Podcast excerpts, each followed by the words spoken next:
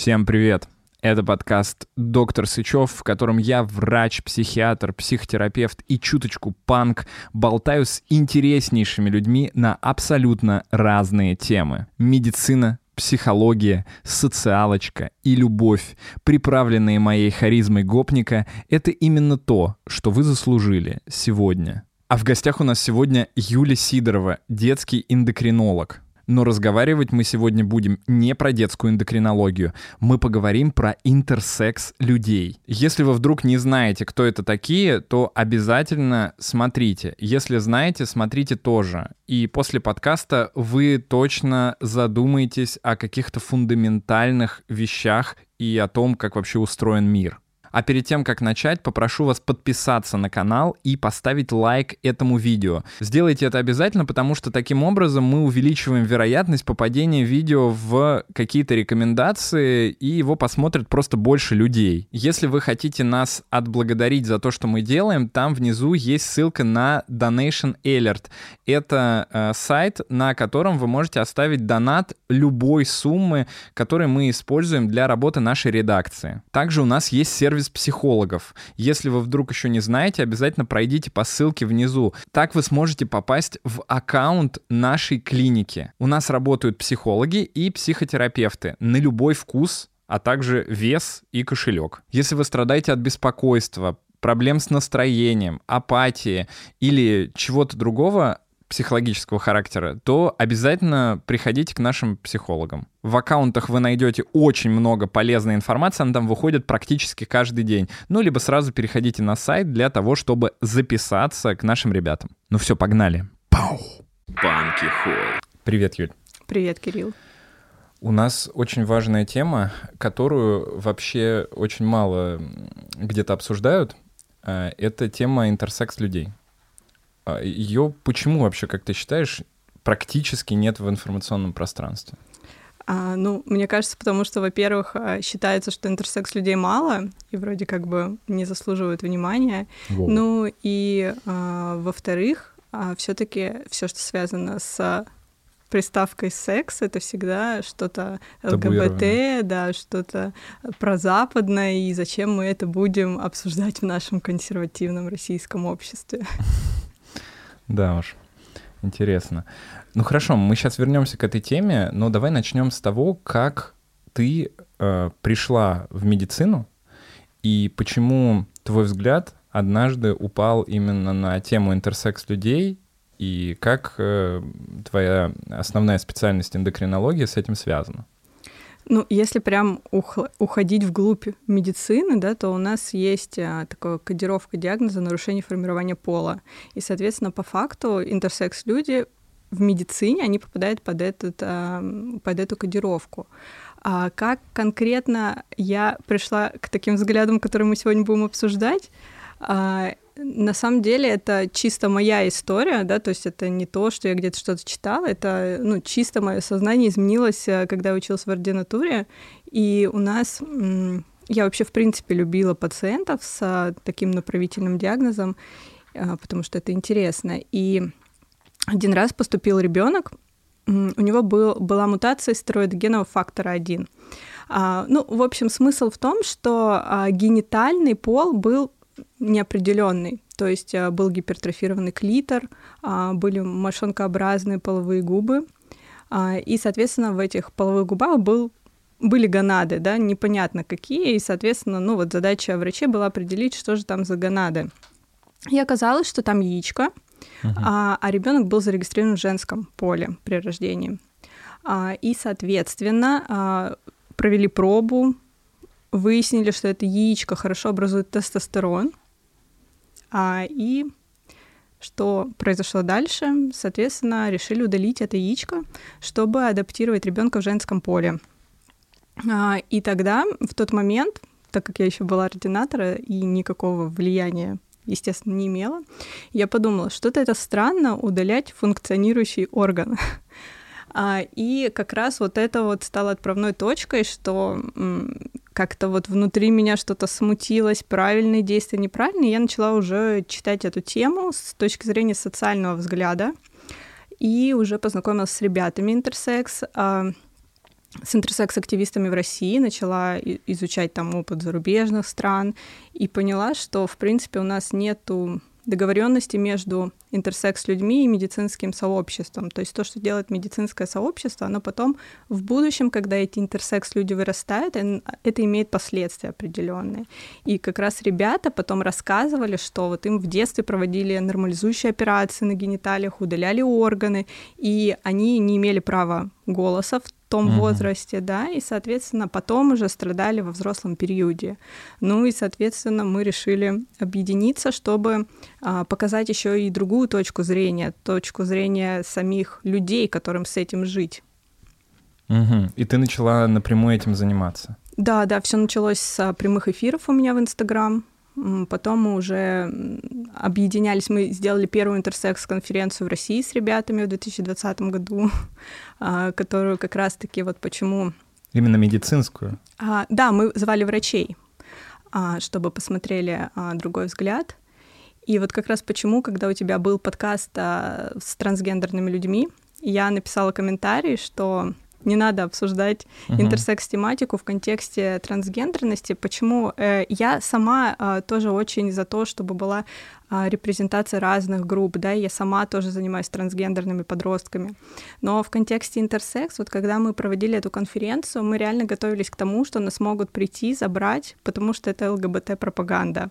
Uh-huh. А, и вот хочется как раз донести именно в контексте правового поля в России, да, что интерсекс — это не ЛГБТ, то есть это не ориентация, да, не сексуальная идентичность. То есть это вот отдельные особенности анатомического, физиологического развития, что это такие же люди, и они могут быть а, абсолютно любой, да, э, гендерной идентичности, сексуальной идентичности, и что вот хочется прям вот именно разграничить, что интерсекс — это все таки особенности развития.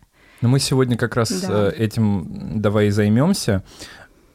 Тогда ответь на вопрос, кто такие интерсекс-люди? Ну, по факту интерсекс-люди — это чьи анатомические, физиологические особенности не вписываются ни в типично мужское, ни в типично женское строение тела. А, то есть а, интерсекс-вариаций, их на самом деле очень много, их больше 40, и это могут быть особенности хромосомные, например, а, у мужчины дополнительно X-хромосома, или женщина, у которой кариотип XY, да, это могут быть какие-то особенности строения, то есть отсутствие матки, а, либо это может быть какое-то изменение гормонального профиля, да, что высокий уровень андрогенов, и, соответственно, происходит маскулинизация тела там, в подростковом периоде у некоторых интерсекс-людей. То есть это какие-то особенности, которые нам непривычны, да, то есть мы знаем, что вот женщина должна быть такой mm-hmm. типичная, типичный мужчина такой, но интерсекс-люди, они не вписываются ни в типично мужское, ни в типично женское строение. Можешь рассказать парочку парочку или даже побольше, может быть, историй каких-то твоих пациентов, э, чтобы наглядно понять, э, как это все выглядит и как такие люди существуют? Ну, наверное, самая яркая история, потому что ее можно на YouTube тоже найти, это история вот одного интерсекс-активиста, а, Аарона Коржановского. У него овотестис, то есть это а, интерсекс-вариация, при которой гонада, да, то есть половая железа, она наполовину состоит из яичника, наполовину из яичка. И, соответственно, такие люди в детстве, они регистрируются в женском поле, потому что, ну, гениталии, они больше похожи на женские – но потом в пубертате, когда начинается всплеск гормонов, начинает синтезироваться тестостерон. И по сути у нас, а, ну, условно говоря, девочка при рождении превращается на глазах в мальчика, да, то есть появляется волосение, появляется огрубление голоса, перераспределение там подкожно жировой клетчатки по мужскому типу, да, то есть происходит маскулинизация. Ну, вот это такая из ярких интерсекс-вариаций. В принципе, к интерсекс людям относят а, за рубежом, ну и в принципе у нас тоже в России есть некоторые интерсекс-активисты, а, например, с синдромом Тернера, то есть когда у девушки нету второй а, половой хромосомы, то есть если мы посмотрим кариотип, там будет 45x0. Да, это также мужчины с синдромом Клейнфельтера, у которых дополнительно X-хромосома есть. А, это девушки, у которых при рождении нет матки, и, соответственно, им устанавливают диагноз уже в подростковом периоде, когда они приходят менструации. Да, то есть на самом деле вот интерсекс-вариации очень-очень обширные, и условно их можно э, разделить на хромосомные да, какие-то особенности, на особенности строения тела и на особенности физиологии, то есть именно в уровне половых гормонов. То есть хромосомные мы вообще никак особенно не можем увидеть, и я думаю, что существует огромное количество людей, которые до своей, собственно, смерти не узнают, что у них какая-то была, ну, какое-то неправильное строение с точки зрения хромосом. Да, на самом деле вот как раз хромосомные особенности, особенно если мы говорим про синдром Клейнфельтера, чаще всего выясняется, когда пара обследуется по поводу бесплодия. Mm. Да, и поэтому, да, большинство людей даже могут не знать, что они могут относиться к интерсекс людям. Угу. То есть второе, вторая группа — это группа людей, у которых есть какие-то физиологические особенности, которые мы можем увидеть.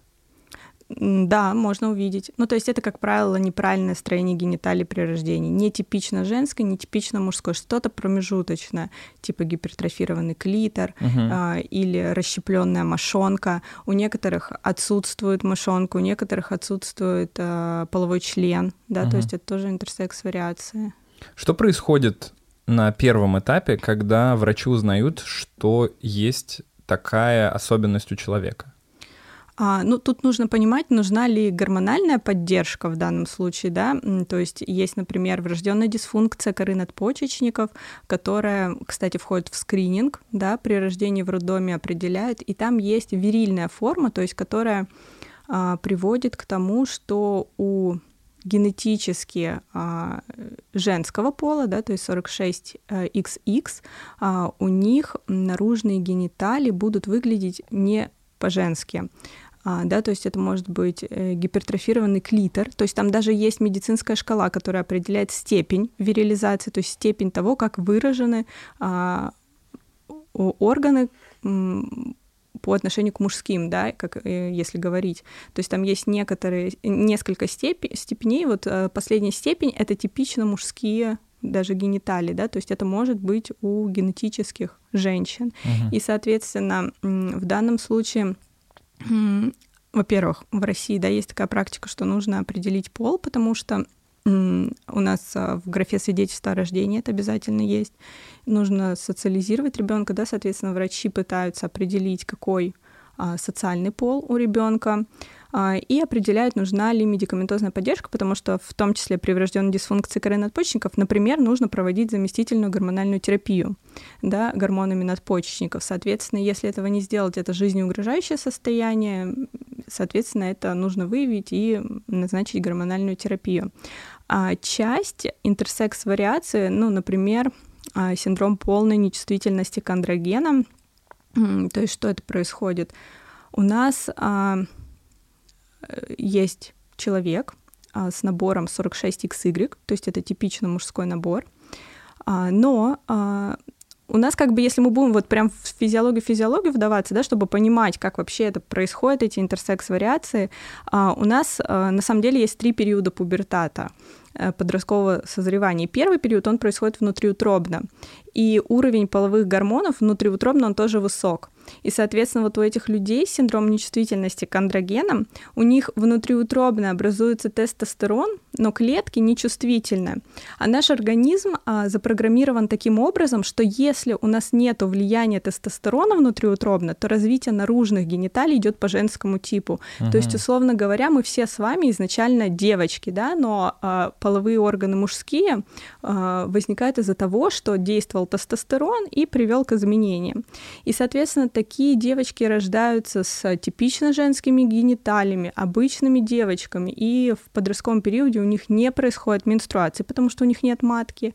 И ну, начинается обследование, узнается, что ну, мужской типичный кариотип. Да, и, соответственно, в таком случае ну вот сейчас практика в России такая, что яички, которые а, остались в брюшной полости, не опустились, потому что не было внутриутробного влияния тестостерона, их удаляют, да, но тут тоже очень много вопросов, тоже, я думаю, если у нас будет время сегодня, хотелось бы это обсудить, ну, соответственно, вот если в контексте такой помощи, да, то в подростковом периоде тоже там оказывается какая-то помощь по удалению гонад. Ну, помощь возьмем в кавычки. То есть в подростковом возрасте человек, ну, как мне кажется, уже может принимать решения, и все равно его могут, э, ну, заставить, могут настоять на том, что нужно что-то удалять. Ну, как правило, так пока, к сожалению, происходит. Хорошо. А давай мы с тобой, наверное, тогда разделим вот эти несколько этапов. То есть первый вариант — это когда ребенок рождается, и врач понимает, что что-то здесь как-то не все обычно. Угу. В этом случае врач обращается к родителям, видимо, и говорит, вот такая ситуация, нам надо написать девочка или мальчик, а мы ну, не можем как бы точно понять, как будет лучше для ребенка. Но это хороший врач. Да. Что в этом случае делается у нас и что в этом случае делается в каких-то странах, в которых, ну, скажем, все немного лучше? Наверняка такое есть. Да, а, у нас а, делается, если это, например, девочка вот с рожденной дисфункцией коры надпочечников, это проводится феминизирующая пластика в младенчестве. То есть это ребенок на первом году жизни его отправляют, ему проводят несколько этапов а, приведения гениталий к типично женскому виду. А, это, конечно, тоже большой вопрос, хотя у нас есть в России хирурги, которые делают хорошо эти операции, но например, если мы будем обращаться к зарубежным источникам, то 5% а, девочек а, с вирильной формой ВДКН, то есть когда есть гениталии по мужскому типу, у них мужской гендер. И, соответственно, если привести феминизирующую пластику, и потом в подростковом периоде а, ребенок понимает, что он все-таки у него мужской гендер, да, это определенные проблемы психологические и а, ну, социальные, да, и, соответственно, вот меня всегда мучает вопрос, а, да, у 95% девочек будет женский гендер, но должны ли мы думать все-таки о 5%, да? Ну, то есть это такой риторический вопрос, который каждый э, для себя э, находит ответ. А, дальше что происходит? То есть это консилиум врачей, это консилиум с родителями, да, то есть какой пол хотят а, родители. Жестко звучит, конечно. Да. Очень. А, и, соответственно, ну, все приводится к тому, чтобы ребенок был ну, выглядел типично мужчиной или типично женщиной, в зависимости от того, медицинские какие есть показатели, да, какие есть социальные показатели, и вот желание родителей, по сути, так это делается. Окей, это у нас. Да, это у нас. А, еще один вопрос, который я забыл задать. А, сколько вообще, в принципе, а, интерсекс людей в процентах а, по отношению к популяции? Это 1,7%. То есть если в России это 2,5 миллиона людей. Ну, офигеть. Но многие из них не знают. Да, многие из них не знают, да. А сколько процент людей, которые нетипично начинают выглядеть или которые сталкиваются с какими-то физиологическими именно особенностями? Ну, достаточно сложно это подсчитать, потому что тема табуированная, и если даже что-то было, то, как правило, и медицинская документация это скрывает, и родители не всегда говорят ребенку, поэтому, честно, я не Сложно скажу. сказать. Да. Угу. Ну, два с половиной миллиона человек — это очень много. Да. И, э, соответственно, я предполагаю, что в других странах есть э, ситуация с активизмом в большей мере, э, и наверняка есть какие-то государства, которые даже поддерживают и помогают таким людям. Как должна выглядеть помощь, ну, если мы отталкиваемся от идеального мира какого-то?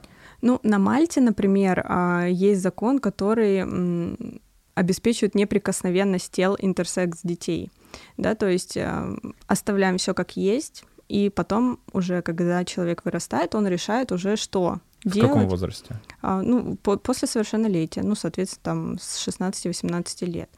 А Сразу а... возникает вопрос, э, не знаю, как на Мальте, но я думаю, когда ребенок приходит в школу в России, если он просто слишком худой или слишком э, полный, по отношению к остальным э, детям, он, скорее всего, столкнется с каким-то вариантом буллинга.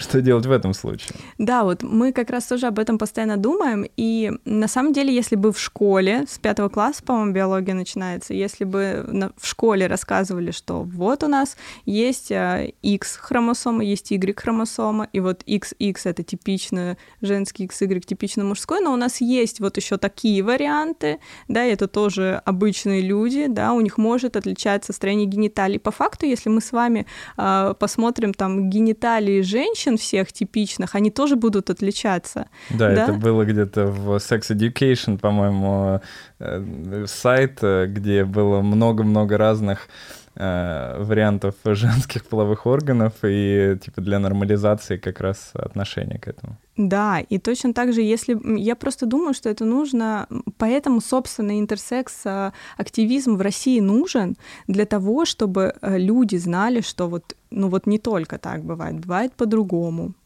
Угу. Окей, мы это принимаем. У нас тоже у всех там разное строение носа, э, разный цвет глаз, да, ну точно так же могут быть 100%. разные гениталии. Конечно, конечно. На Мальте это так выглядит. Да. Это идеальный вариант, на твой взгляд, э, как человека, который связан с э, этими людьми, который знает, как это работает с точки зрения активизма и это достаточно сложный вопрос для меня, потому что, ну вот пока в нашем обществе, мне кажется, будет странно, если ребенок а, придет там в бассейн, грубо говоря, в детский, у него будут нетипичные гениталии. А если сейчас там мамочек а, оскорбляют на площадках, что там у них ребенок со сиплым голосом, ну, у меня такой пациент просто есть, да, а, условно говоря, то, ну, гениталии это же вообще что-то такое, э, что очень ярко привлекает внимание да, общественности. Поэтому пока, мне кажется, все-таки это такой спорный вопрос, и здесь уже нужно а, решать а, конкретно с семьей. Готова ли она проходить вот эти через все муки ада, а, через общение с врачами, которые настаивают на нормализующих операции. И, конечно, вот в данном случае важна поддержка интерсекс-людей, то есть, как правило, даже в России вот э, ребята, у них есть родительский чат, где а, родители могут пообщаться со взрослыми интерсекс-людьми с такой же вариацией, которая есть у ребенка, и узнать мнение самого этого человека, через что он а, прошел и столкнулся. Пока в России я не знаю ни одного интерсекс-активиста, который был бы доволен а, тем, что с ним сделали в младенчестве и в детском возрасте.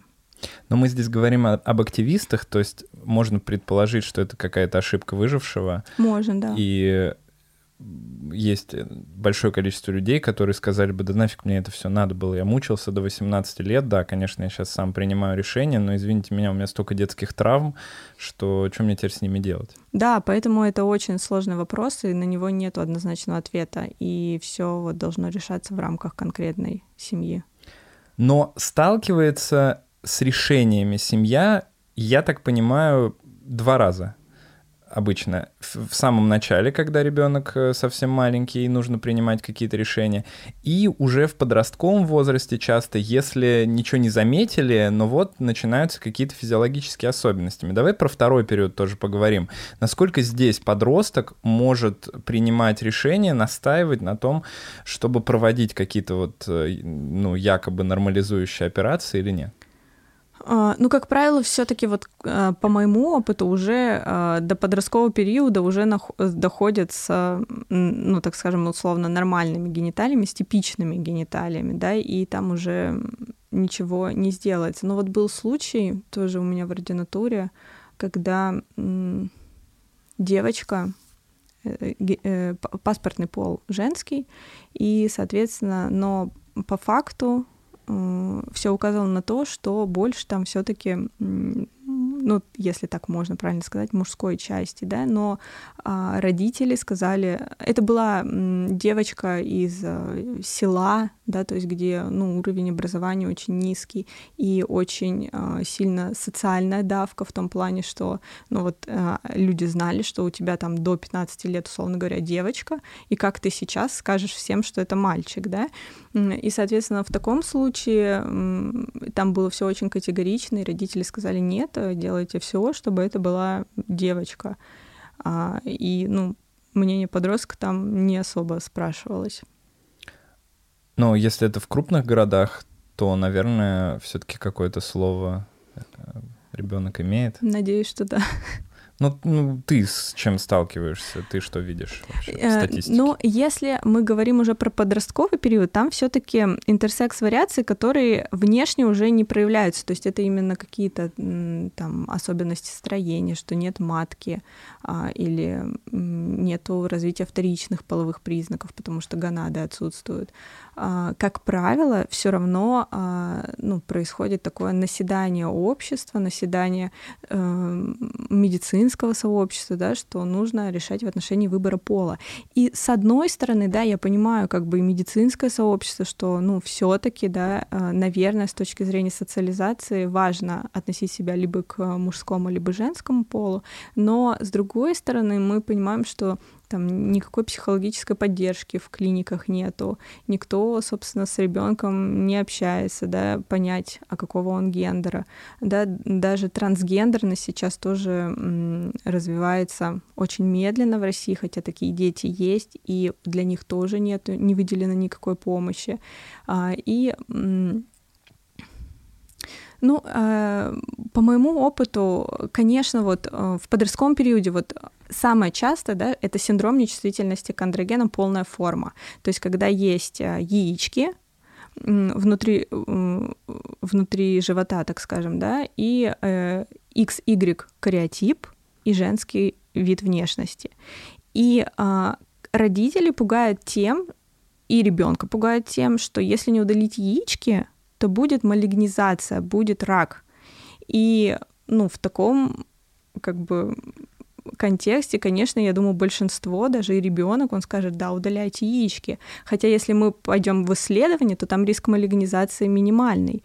И с точки зрения даже физиологии, яички в пубертате, то есть у нас тестостерон превращается в жировой ткани, в эстрогены. И с точки зрения именно той же самой социализации эти яички хорошо бы оставить. Они будут вырабатывать тестостерон, который своим собственным организмом переделается в эстрогены, и у этой девочки вырастет грудь.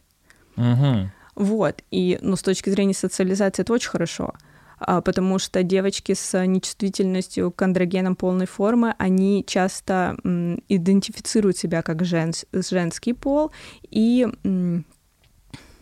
гетеросексуальны они чаще всего, да, и, соответственно, ну, в таком а, контексте правильнее оставить яички на период пубертата и потом, может быть, разрабатывать какие-то программы наблюдения, чтобы не пропустить этот начинающийся рак, да, а, следить за этим. Но этого, к сожалению, нет, этим никто, ну, пока не занимается. Какие-то наработки есть, но вот так широко это не представлено. Поэтому, конечно, я думаю, подростки, они тоже, а, так как они не понимают, что с ними, а, ты был, там, условно говоря, 14-15 лет девочка, а тебе тут врач говорит, да ты генетически физически мужчина, и у ребенка вообще там в голове непонятно, что происходит. Стресс дикий, конечно, будет.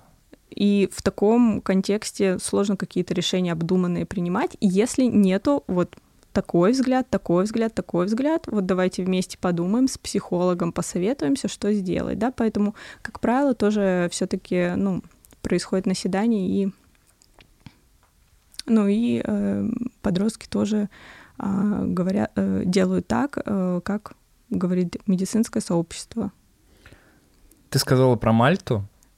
А если взять, ну, какие-то более понятные нам страны, типа Евросоюза или США?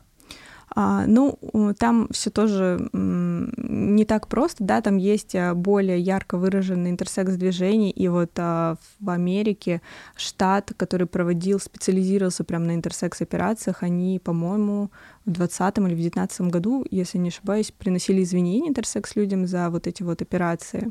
В смысле, штат прям Именно там проводились все эти операции? Нет, больница специализировалась а. определенная, да, на, на вот этих нормализующих операциях, и, это, и сотрудники этой больницы приносили публичные извинения, да. А, пока а, все таки это, наверное, зависит от каждого конкретного места.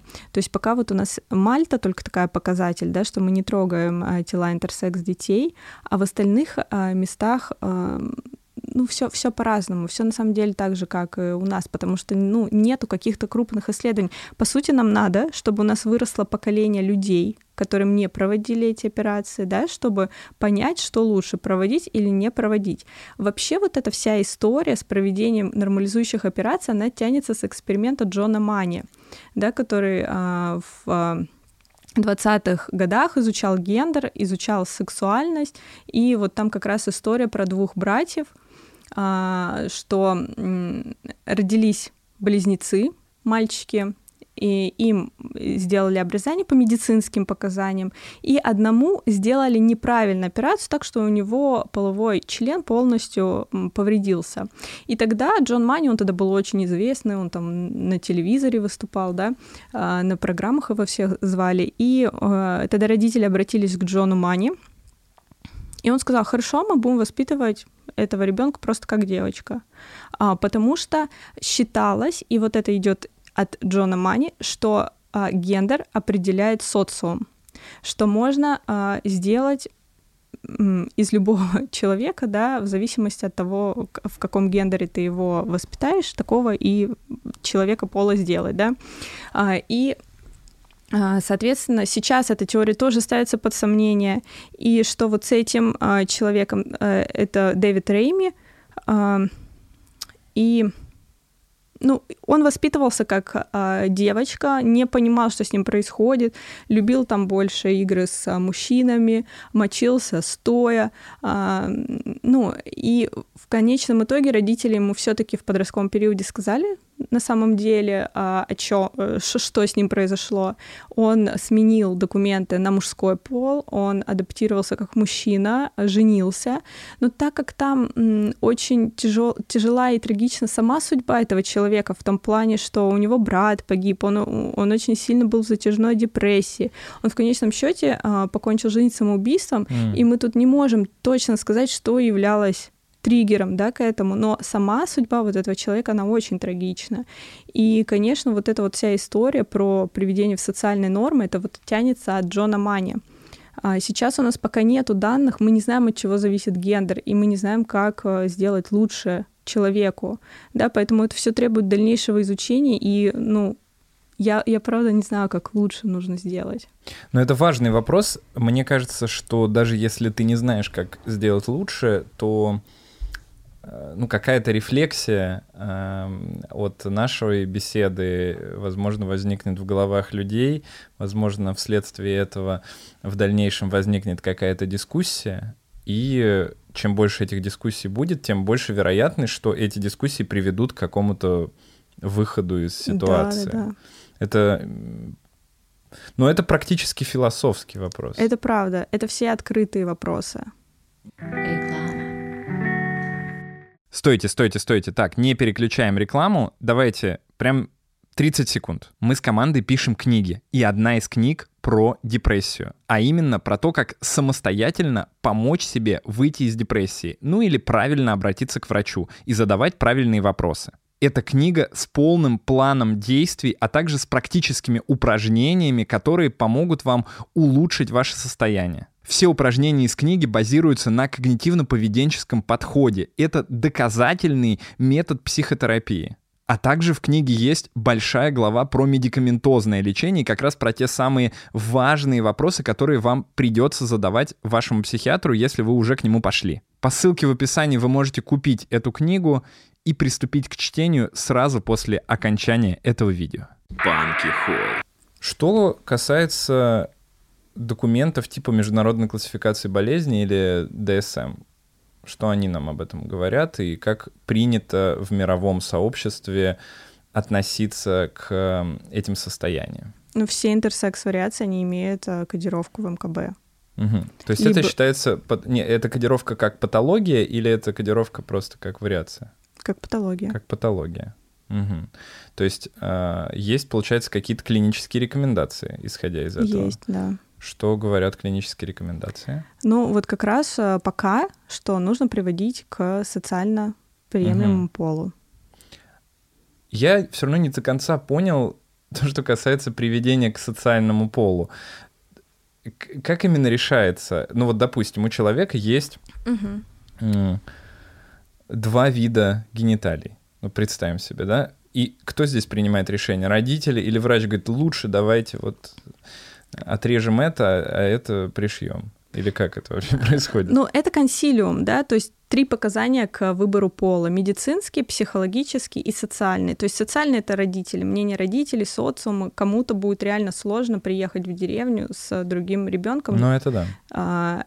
Медицинский это вот что? Вот мы имеем там яичко, которое образует тестостерон, кариотип 46 XY. Uh-huh. Ну, по сути, вот мы выписываем все вот так вот м, признаки и ставим, ага, вот это мужской, вот это женский, вот это мужской, это женский. Ага, тут у нас 5 плюсиков за мужской три плюсика за женский. Наверное, mm. надо сделать мужской. Да, то есть это вот так вот с точки зрения медицинских показаний. Психологическое это по факту ну, должно быть психологическое консультирование, наблюдение за ребенком, а, как он себя гендерно ведет. Но, конечно, этот пункт проседает в России, ну потому что даже психологи не в каждой больнице есть, да.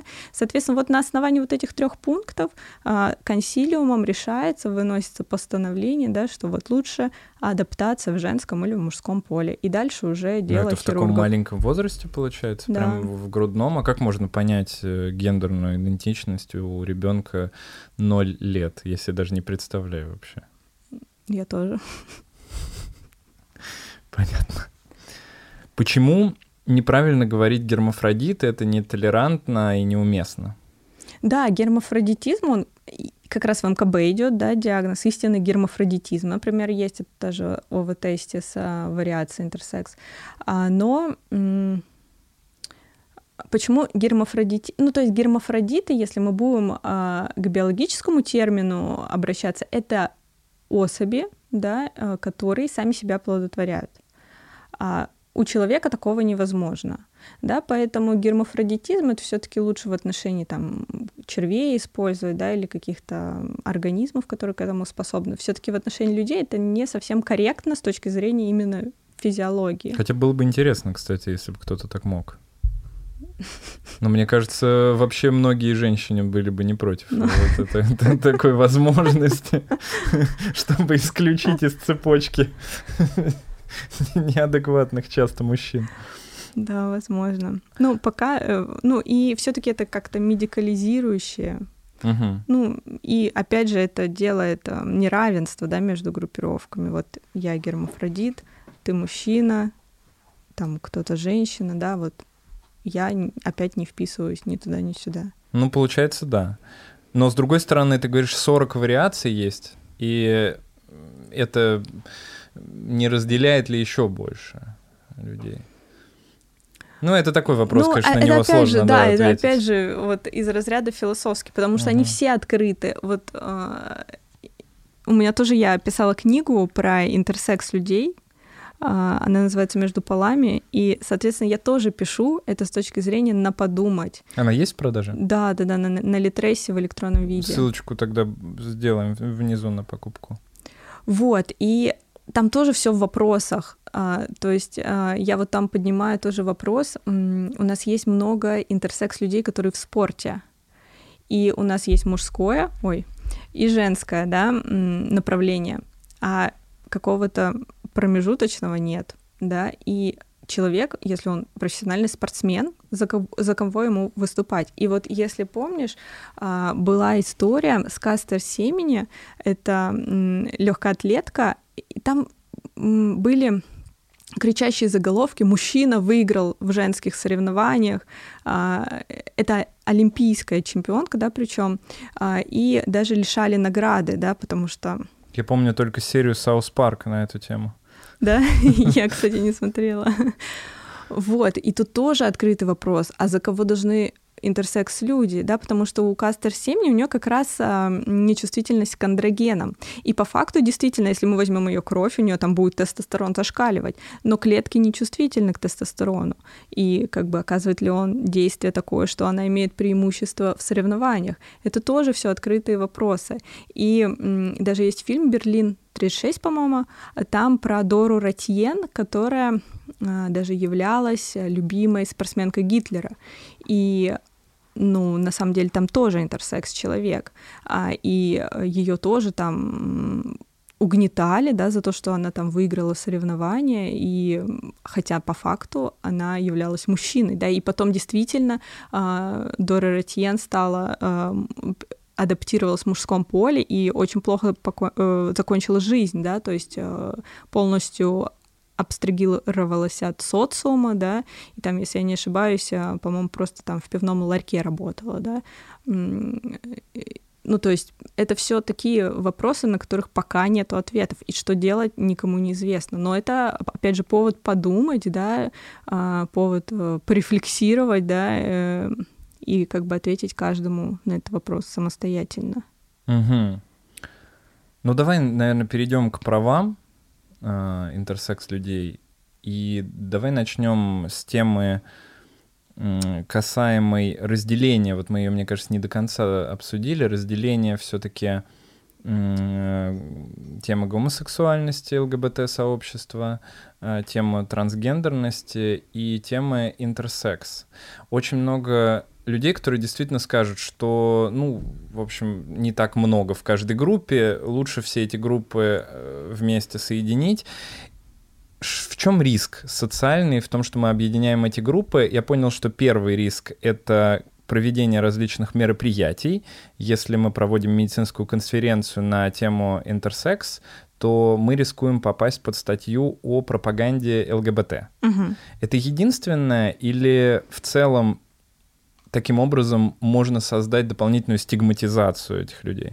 Ну да, просто интерсекс это же не гендер и не ориентация. То есть, хотя, да, за рубежом а, интерсекс действительно ЛГБТ КИА, да, вот, вот входит угу. в группировку.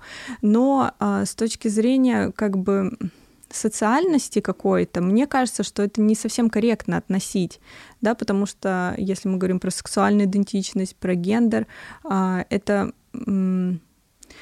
ну, даже не, не скажу, что это какие-то... Ну, то есть интерсекс — это врожденные особенности, то есть это именно врожденные. Пока мы не знаем, да, там, идентичность, трансгендерность, чем а, обусловлены, да, сейчас там идут а, наработки какие-то, хотя тоже там врожденные, да, но это именно м, какие-то особенности строения организма. То есть то же самое, если бы мы там, грубо говоря, имели а, какие-то особенности в строении своего тела, относили бы себя там к ну, к ЛГБТ просто потому, что у нас особенности строения связаны с гениталиями. Ну, вот я вот это так вижу. То есть нужно все таки ну, в контексте России, мне кажется, это очень важно разг- разграничивать эти два понятия. Потому угу. что это не о, не о гендере, не о, не о ориентации интерсекс именно люди. Да, это важный действительно вопрос, потому что для меня, например, сначала самого был как-то не очень понятно, а, но чем больше я об этом думаю, тем больше я прихожу к выводу, что, скорее всего, если бы я был в такой ситуации, то я бы тоже хотел именно отдельную группу э, и отдельную видимость для других людей, нежели чем сцепленность с какими-то другими не менее, э, наверное, порицаемыми и как правильно сказать, склонными к получению буллинга группами. Да. Что делать с буллингом? Вообще, насколько он существует в обществе в России? Да сто процентов существует. Мы э, с интерсекс-активистами ходили на разные интервью, и там можно открыть комментарий, и вот прям вот это вот прям здесь и сейчас. То есть мы узнаем очень быстро.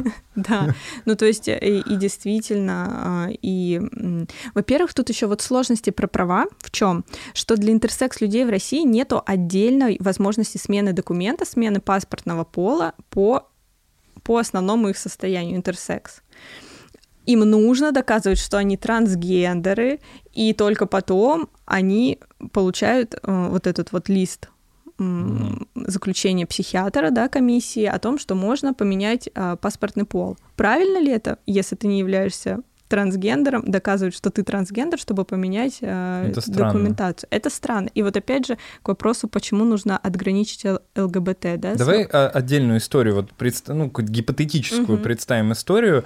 Э, опиши, пожалуйста, вот ситуация, в которой человек приходит к врачу, и ему необходимо э, поменять документ. Вот как выглядит этот человек и с чем он столкнется бюрократически в России? А, ну вот, например, у нас есть э, вот я прям а, по интерсекс-вариации, чтобы это было наглядно. А, у нас есть интерсекс-вариация в тестис, я уже про нее рассказывала, да, что гениталии больше к женскому, а, но есть вот а, часть яичка, которая образовала тестостерон. И в подростковом периоде девочка стала мальчиком. Такое еще может а, при 5-альфа, при дефиците 5-альфа-редуктазы. Ну, просто кому-то интересно, может, кто-то почитает. И, соответственно, что, ну, как правило, конечно, если у тебя субсидальный пол, то есть это так, как ты внешне выглядишь, а, мужской, тебе хочется адаптироваться в обществе как мужчина. И ты хочешь поменять документы на мужской пол.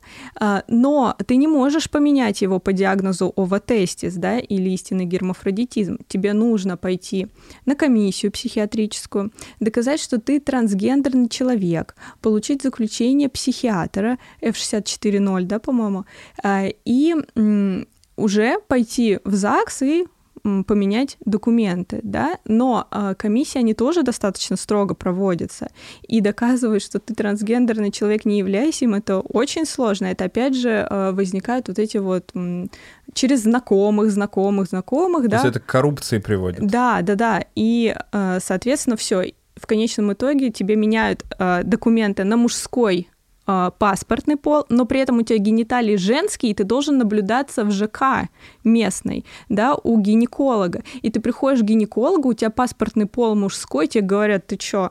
Нет, ну, типа, мы обслуживаем только женщин.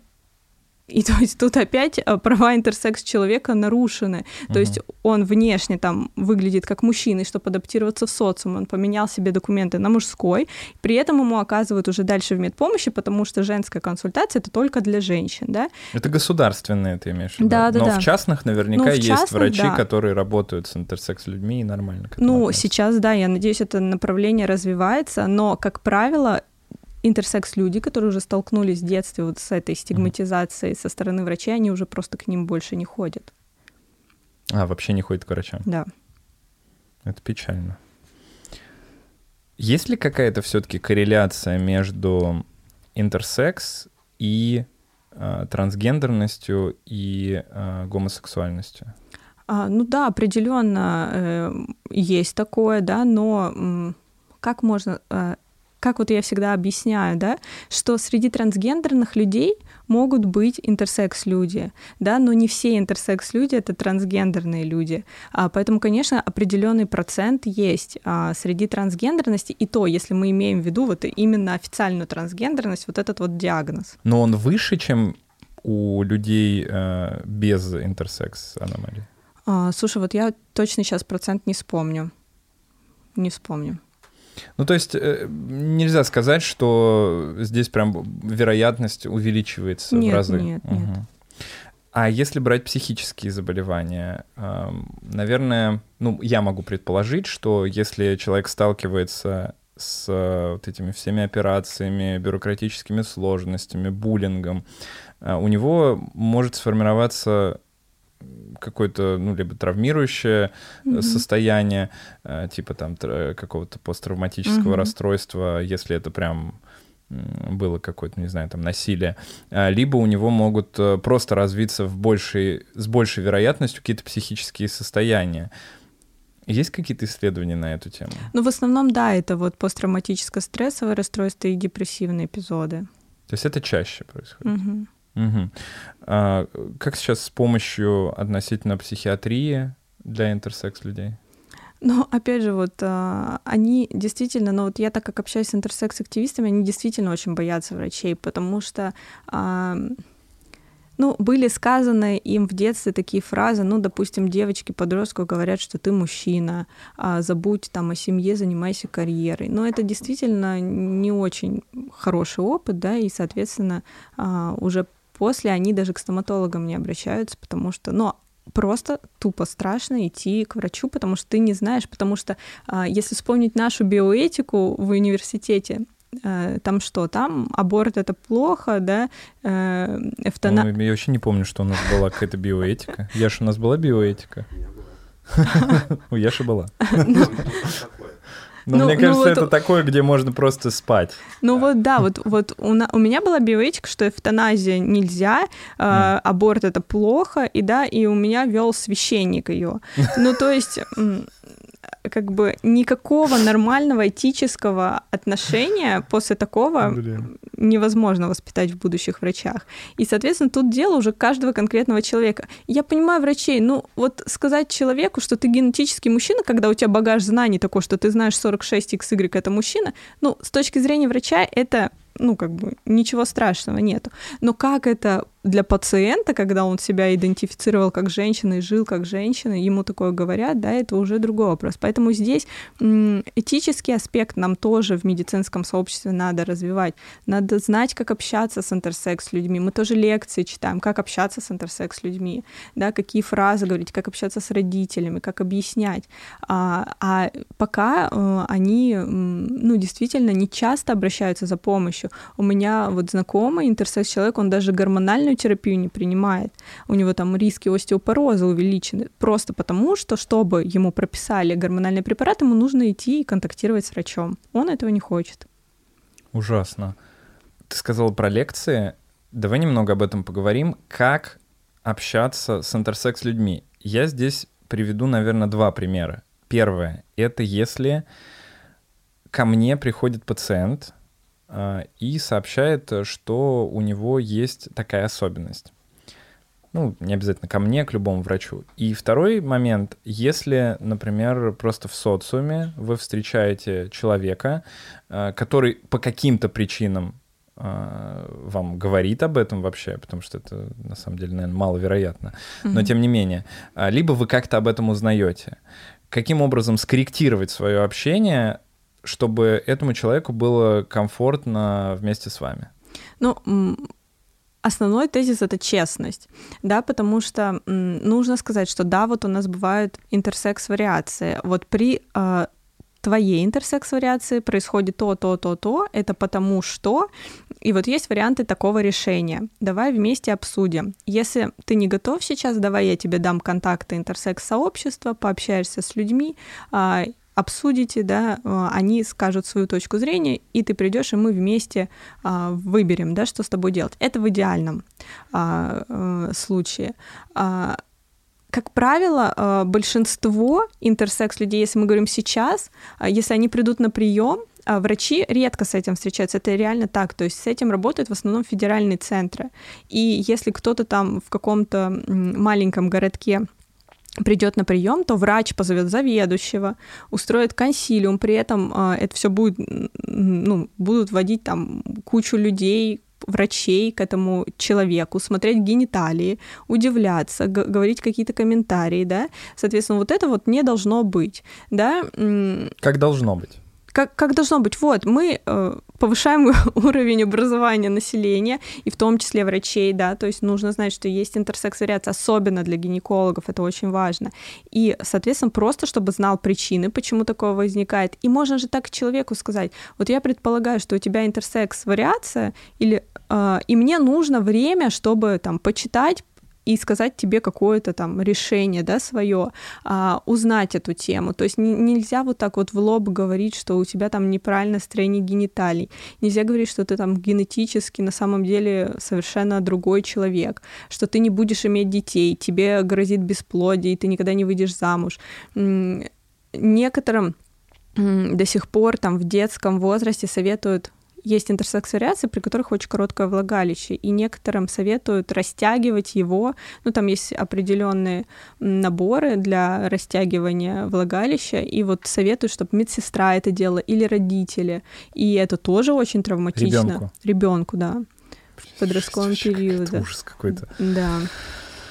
Ну, соответственно, вот, вот от этого, как мне кажется, в современном обществе нужно отходить рассказать, что есть то, то, то, и вот что, какие есть варианты решения. То есть просто обычный диалог, потому что все эти вопросы открыты, никто не знает, как правильно, и это уже решение ложится на плечи кон- каждой конкретной семьи. А ребенку а стоит ли действительно в каких-то случаях не говорить о том, что у него что-то такое есть, как ты считаешь? Опять же, сложно, очень сложно, потому что Ну, вот я могу быть предвзята, потому что я все-таки общаюсь с интерсекс-активистами, и э, ребята, они всегда говорили, что вот они чувствовали, что с ними что-то не то, и что от них что-то скрывают, и им было плохо от этого, и они как бы себя найти не могли, да, из-за этого. А... Хорошо, тогда в каком возрасте стоит сказать э, ребенку о том, что у него есть какая-то особенность такая? Мне кажется, когда у ребенка возникнут такие вопросы. Но все равно же мы как-то чувствуем, что мы как-то отличаемся, может, на подсознательном уровне от других людей. Ну, то есть это должно быть до подросткового возраста, я так полагаю. Но опять же, зависит от интерсекс-вариации. Потому что маленькие дети, которые там с феминизирующими пластиками, они-то, в принципе, знают о своем диагнозе с самого раннего возраста. А в подростковом периоде, ну, когда устанавливается, что там нет матки, я думаю, все-таки нужно сказать об этом, об этом ребенку. Угу. Ну да, я тоже согласен с этим. Но мне кажется, вообще, на самом деле, если нормализовывать это в семье, это же тоже улучшит общее состояние человека. Если хотя бы в семье он будет знать, что да пофиг нам вообще, какое у тебя там влагалище и какая разница вообще. И когда он будет приходить в школу, возможно, у него будет недоумение, если вдруг кто-то об этом узнает и начнет как-то на это не очень адекватно реагировать. Но с другой стороны, он будет знать, что вот он придет в семью и может спросить, а какого черта там Петя э, начал до меня доматываться из-за этого. Угу. Наверное, да, да. Это, это окей, да, главное честность. Что-то еще есть, кроме честности, что стоит озвучить сегодня? Да просто, в принципе, бережное и человечное отношение, потому что, ну, мне кажется, среди акушеров-гинекологов очень часто они, в принципе, как-то, ну, вот, по крайней мере, как я встречался, они очень такие выгоревшие в основном люди, и, ну, конечно, за фразами не следят. А, и ну, просто тут нужно понимать, что человеку и так тяжело, он не знает, что с ним происходит, и вот какая-то любая фраза, она просто может убить, а, и убить желание даже дальнейшего обследования. Поэтому ну, здесь вот человечность, этичность, бережность, ну вот все как э, должно быть у настоящего врача. Да, лекции по этике, наверное, необходимы все-таки да. всем. А, кстати, э, сейчас вот интересно, ну, наверное, так же все примерно и выглядит. По, если по биоэтике? Да, по биоэтике. Если кажется, да. в 2017 году ты заканчивала, было чуть раньше, ну ладно. А, то, что касается защиты прав, а, я так понимаю, что этим как раз занимаются активисты. Угу. Расскажи, пожалуйста, чем занимаются эти сообщества, а, что это за сообщество, как туда попасть и чем можно помочь? А, да, есть э, несколько интерсекс-сообществ в России, ну и таких из самых э, крупных это RC, Интерсекс.ру, Интерсекс Раша. Ну, тоже мы внизу закинем ссылочки mm-hmm. тогда на них. Соответственно, просто переходим на их сайт, переходим в их чаты и общаемся там доброжелательные ребята. Чем они занимаются? Вот в чем активизм? А, чтобы видели, да. остальные люди, правильно? Но это любая э, какая-то, любое меньшинство, оно хочет быть услышанным, увиденным. Это первое. Есть ли что-то еще, какая-то борьба за права с точки зрения, например, медицины?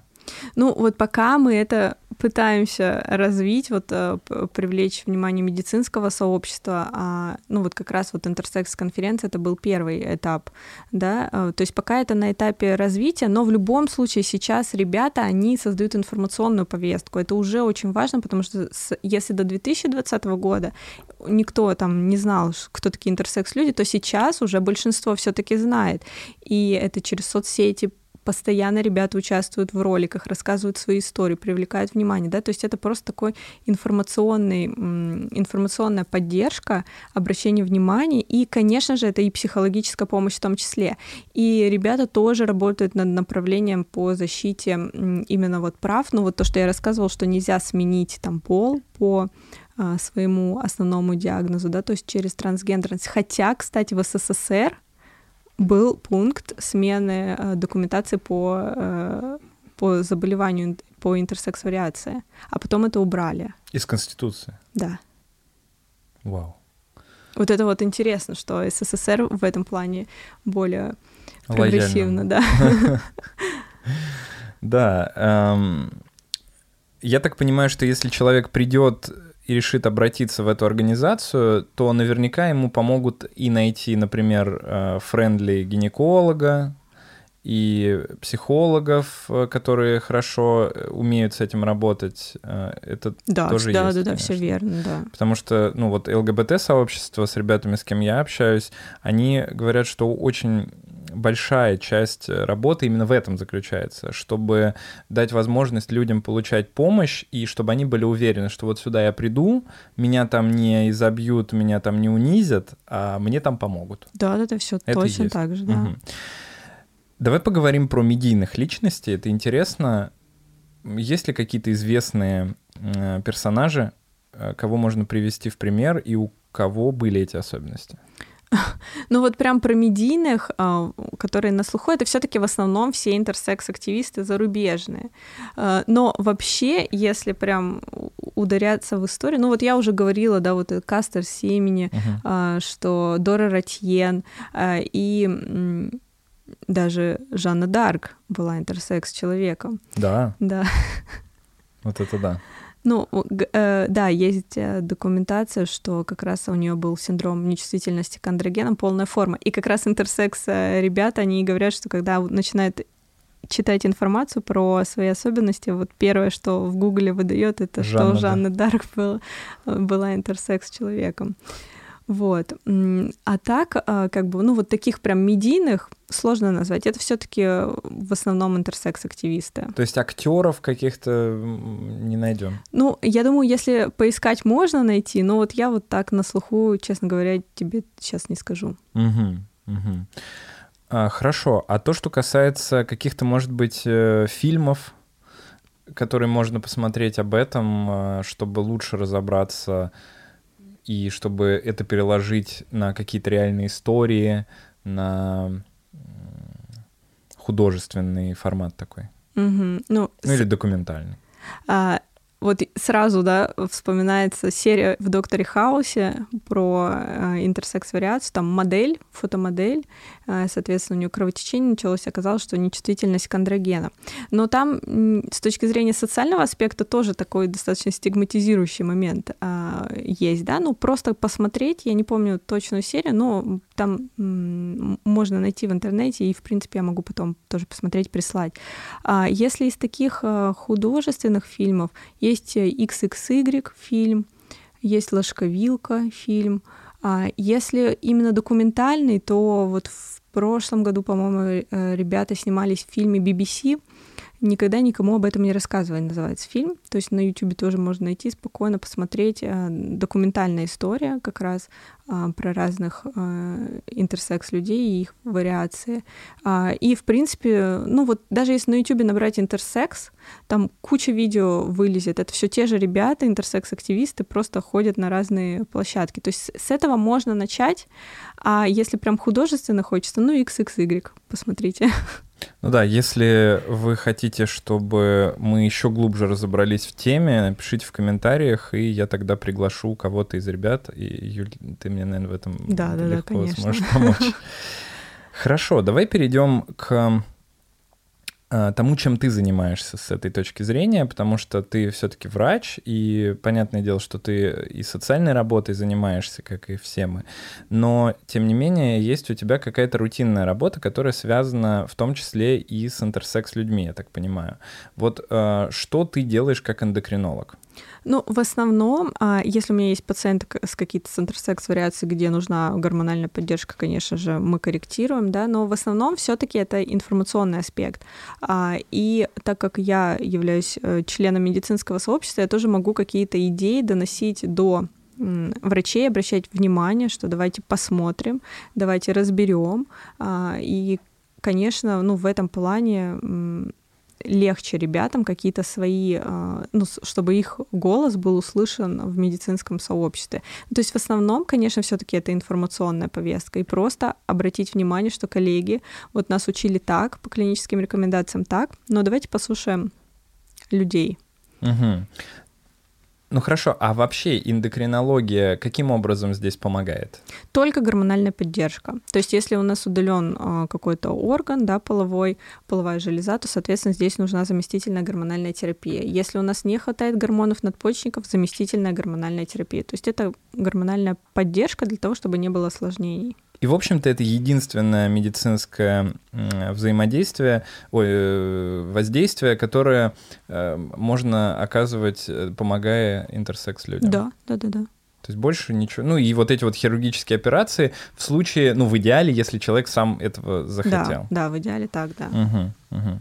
Юль, ну давай напоследок э, порекомендуем какие-то книги, э, которые можно почитать, если хочется в этом а, лучше разобраться. Я понимаю, что если, наверное, врач, то здесь лучше разбираться в каких-то статьях, угу. Uh метаанализах и так далее. Но если обычный человек, а нас ну, в большей мере смотрят все-таки люди, которые не имеют прямого отношения к медицине, что им почитать? Какая-то, может быть, популярная литература?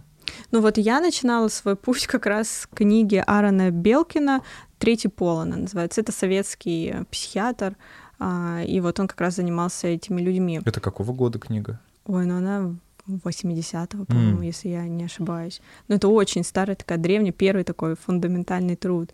Если говорить уже о более современных, ну вот такая как бы не научно-популярная вот именно о судьбе, это «Средний пол», а, Джеффри Евгеденис, могу ошибаться в произношении uh-huh. фамилии, но в принципе «Средний пол», если вбить а, в поиске, то это выйдет. Ну и, конечно же, я тоже книгу написала про интерсекс, но это именно вот как раз, если хочется больше медицинского аспекта, она такая научно-популярная, с, ну, там и истории ребят есть как, как раз во второй части. В первой части это просто про интерсекс вариации различные, тоже можно почитать. Она а в аудио формате есть она? В аудио есть. Угу.